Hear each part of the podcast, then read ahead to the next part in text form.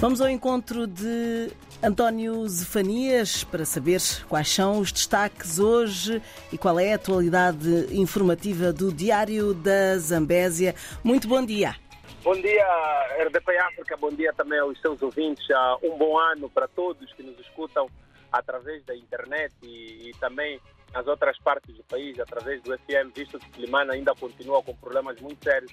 Não há sinal da RDP África através de, das antenas normais, mas sabemos que há pessoas que nos escutam de outras partes do país e também através da internet. Hoje é quinta-feira e a manchete do Diário das Américas é mesmo esta. Professor vai à prisão. É que no dia 10 de dezembro passado, quando da repetição de eleições eh, nas autarquias de eh, Gurue, Marromeu, Nacala e, e Milange, concretamente no distrito de Gurue, um professor havia sido encontrado com dois boletins de voto previamente marcados a favor do Partido Frelimo e foi um flagrante delito.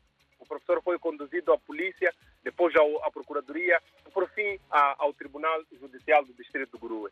E, e no, numa, numa sentença que todos precisam de entender, a juíza do Tribunal Judicial de Gurue uh, ordenou uma pena suspensa de 11 meses, portanto, em casa, e 9 meses de multa. Mas este dinheiro nunca foi pago. Mas, entretanto, depois de algum recurso, o Ministério Público voltou atrás e pediu uh, o recurso.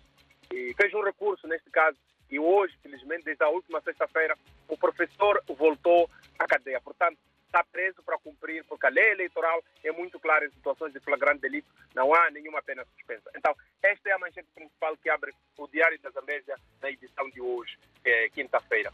Mas também é notícia a situação de greve no Hospital Central de Climate.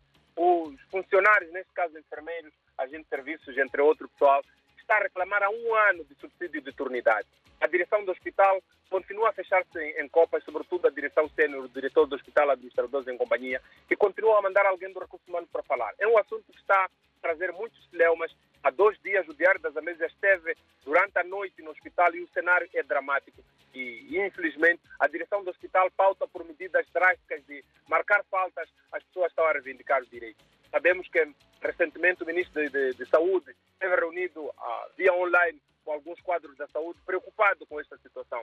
Esta é uma notícia também que está a mexer sensibilidades no seio da comunidade zambesiana e em Climane em particular. Como se sabe, o Hospital Central de Climane é um hospital de referência, é, inaugurado há, há sensivelmente seis anos, mas o cenário nunca foi dos melhores, conforme se reporta em vários ângulos.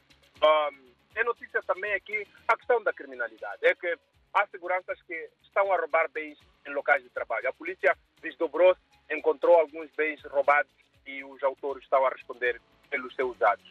Ah, também é notícia o final de ano. O final de ano em Climane, como sabe, tem sido ah, um dos Climane tem sido um dos locais em que há muita diversão, mas este, esta, esta passagem de ano de 2023 para 2024 trouxe problemas muito sérios.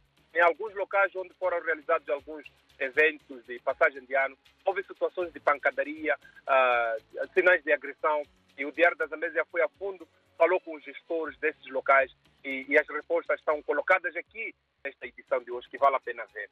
E vale a pena ver também, hoje arrancam em todo o país uh, os exames para os institutos de formação de professores. Na Zambésia, vagas apenas, 900 vagas em cinco institutos de formação profissional. Ouvintes da RDP África, quinta-feira uma opinião também preto no branco que vale a pena ver. Mas isto e outras notícias podem ser vistas no nosso www.diariodasamesa.co.nz em todas as nossas plataformas sociais e também uh, a nossa atualização ao minuto. Bom dia e próxima quinta-feira estamos aqui, se Deus quiser. Muito bom dia, à boa disposição de António Zefanias a trazer-nos os destaques do Diário da Zambésia.